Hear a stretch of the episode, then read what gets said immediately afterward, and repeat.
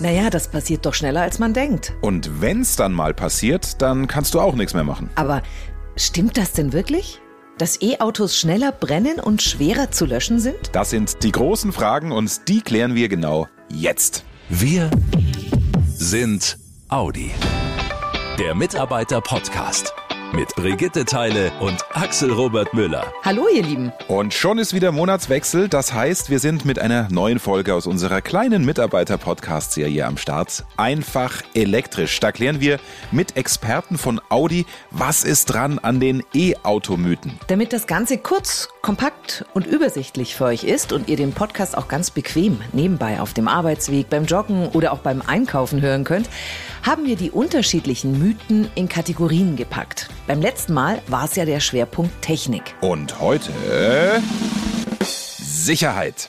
Dass so ein Audi e-tron-Modell vollgestopft mit Technik ist, das ist jetzt keine neue Erkenntnis. Aber ist dieser Berg an Technik für uns Autofahrer unter Umständen gefährlicher als bei einem herkömmlichen Verbrenner?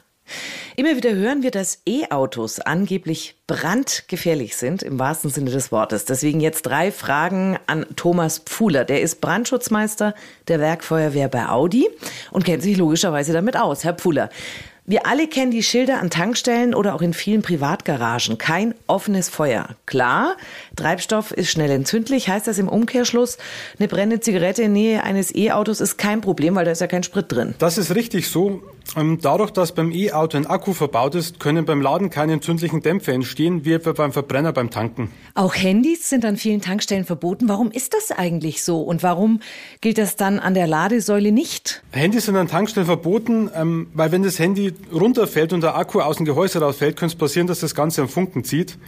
Ähm, deswegen ist das Ganze an der Tankstelle verboten. An der Ladesäule ist es natürlich nicht relevant, da man keine entzündlichen Dämpfe hat oder Flüssigkeiten, die sich entzünden können. Die Gefahr, dass ein E-Auto anfängt zu brennen, soll ja angeblich auch größer sein als bei Autos mit Verbrennermotor. Stimmt das denn wirklich? Nein, ähm, beim Elektroauto ist die Brandgefahr sogar gering.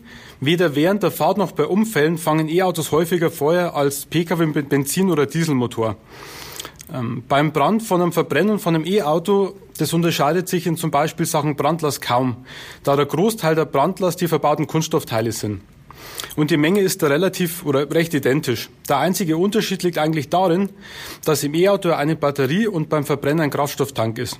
Allerdings ähnelt die Brandlast des Energiespeicher der des Tanks. Drei Fragen, drei Antworten, kurz und kompakt, wie wir das immer in unserer neuen Podcast-Serie machen. Noch mehr spannende Beiträge, nicht nur zum Thema Sicherheit bei E-Autos, findet ihr übrigens auch im Audi MyNet in der Serie Einfach elektrisch. Klickt mal rein. So, aber das Wichtigste in unserer Serie ist ja, wir räumen auf. Und zwar damit. Die E-Auto-Mythen.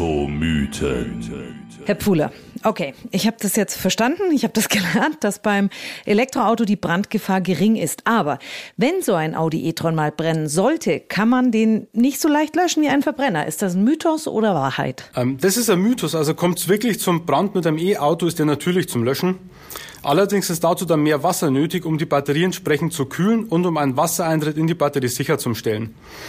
Und das Ganze hat auch sogar einen Vorteil beim Elektrofahrzeug gegenüber von einem Verbrenner, da es ja keinen brennbaren Kraftstoff gibt, der auslaufen kann. Also dann stimmt auch nicht die Aussage, dass ein E-Auto deswegen nicht mit Wasser gelöscht werden kann, weil die Batterie weiter unter Strom steht und der Feuerwehrmann dann beim Löschen mit Wasser einen Stromschlag bekommt. Nee, das stimmt nicht. Also bei der Feuerwehr haben wir Abstandsregeln, die wir natürlich einhalten müssen, wenn wir jetzt ähm, ein Fahrzeug mit einem eingebauten Hochvoltspeicher löscht, aber man kann es definitiv mit Wasser löschen. Also, da ist es nicht so, dass sich eine Strombrücke aufbaut über das Wasser. Nein, das kann nicht passieren. Dann haben wir das doch auch wieder geklärt hier im Audi Mitarbeiter Podcast. Und wenn euch in den sozialen Medien oder beim nächsten Stammtisch wieder so eine Diskussion über den Weg läuft, ihr seid jetzt kurz, knackig und sachlich vorbereitet und informiert. Also ganz ehrlich, ich finde unsere Serie einfach elektrisch selbst ehrlich gesagt total super, Jawohl. weil es ja immer wieder Fragen im Freundeskreis Freundeskreis rund um das Thema E-Auto gibt. Und das wisst ihr als Audi-Beschäftigte sicher am besten. Deswegen jetzt schon große Vorfreude auf Teil 3 unserer Serie, denn dann geht's um das Thema Nachhaltigkeit.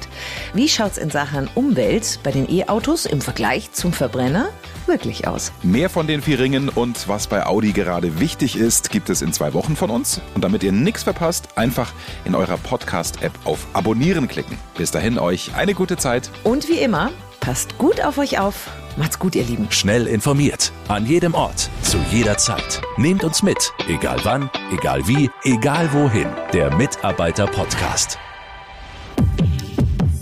Angaben zu den Kraftstoff- und Stromverbräuchen und den offiziellen spezifischen CO2-Emissionen neuer Personenkraftwagen können dem Leitfaden über den Kraftstoffverbrauch, die CO2-Emissionen und den Stromverbrauch neuer Personenkraftwagen entnommen werden, der an allen Verkaufsstellen unentgeltlich erhältlich ist und bei der DAT Deutsche Automobil Treuhand GmbH Helmut Hirtstraße 1 73760 Ostfildern oder unter www.dat.de.